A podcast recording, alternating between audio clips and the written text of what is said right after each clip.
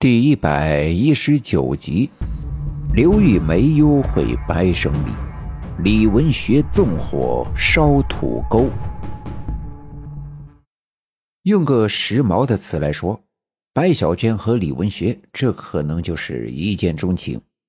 要不然，这两个从来没有过什么交集的人，怎么就突然相处的那么融洽呢？自从小军死后。老白这是第一次看见自己的闺女白小娟有了笑的模样，而李文学的眼睛里却多少年都没曾有过这样的柔情。两个被生活和命运捉弄的人能有这样的缘分，一定是前生注定，今世才来续的前缘。老白老两口和李文丽怎能不高兴？可就当两人喝得正开心。闹得正愉悦的时候，无意间发现外屋的火炉旁，白小娟和李文学不见了。这可把大家伙吓了一大跳，赶紧来到外屋。外屋一个人都没有，火炉上的烤地瓜还冒着烟，飘着香味儿。哎呀，这两人是去哪儿了呀？白小娟他爹立即紧张起来，酒也醒了一大半。啊，先别着急，文学也不见了，他们可能在一块儿，没准是出去溜达了也说不定。咱们先别着急，四处找找看再说。李文丽说的有道理，也真的没准是两人去溜达了。可这三更半夜，外面又天寒地冻，大家伙儿自然不放心，便准备出去四处找找。可刚要出去，屋门开了，刘玉梅走了进来。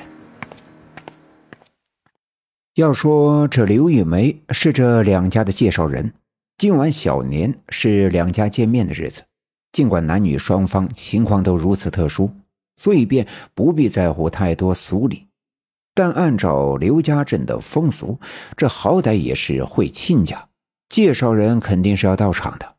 所以傍晚的时候，刘玉梅就来了。但坐在饭桌前，虚头巴脑的唠了一阵子。刘玉梅就开始心不在焉。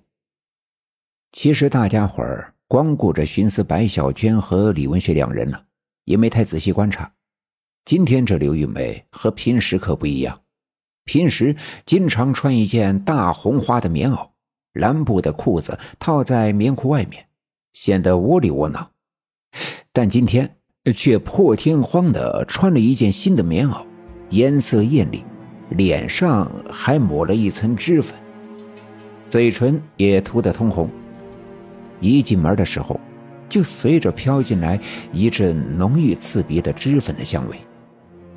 其实这屋子里的只有刘玉梅自己心里清楚，之所以这样打扮，是因为白天又见到了白胜利。白胜利趁着寺外没人，对刘玉梅是连搂带抱。手伸进衣服里面，一阵的乱摸，摸得刘玉梅心猿意马，于是便约好白胜利，天黑之后到自己家里来。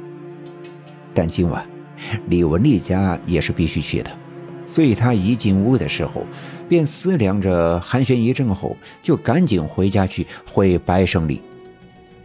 刘玉梅吃了两口菜，又端起酒杯喝了一口，便撒了个谎。借口还有事儿就离开了，老白和李文丽也没在意，便送他出了屋门后继续喝酒。刘玉梅离开李文丽家的时候，外面天色已经彻底黑了，好在天上没有云彩，借着星光还能看清回家的路，便深一脚浅一脚的往家走。到了自己家的院门口，往屋子里张望，自己的屋子里漆黑一片。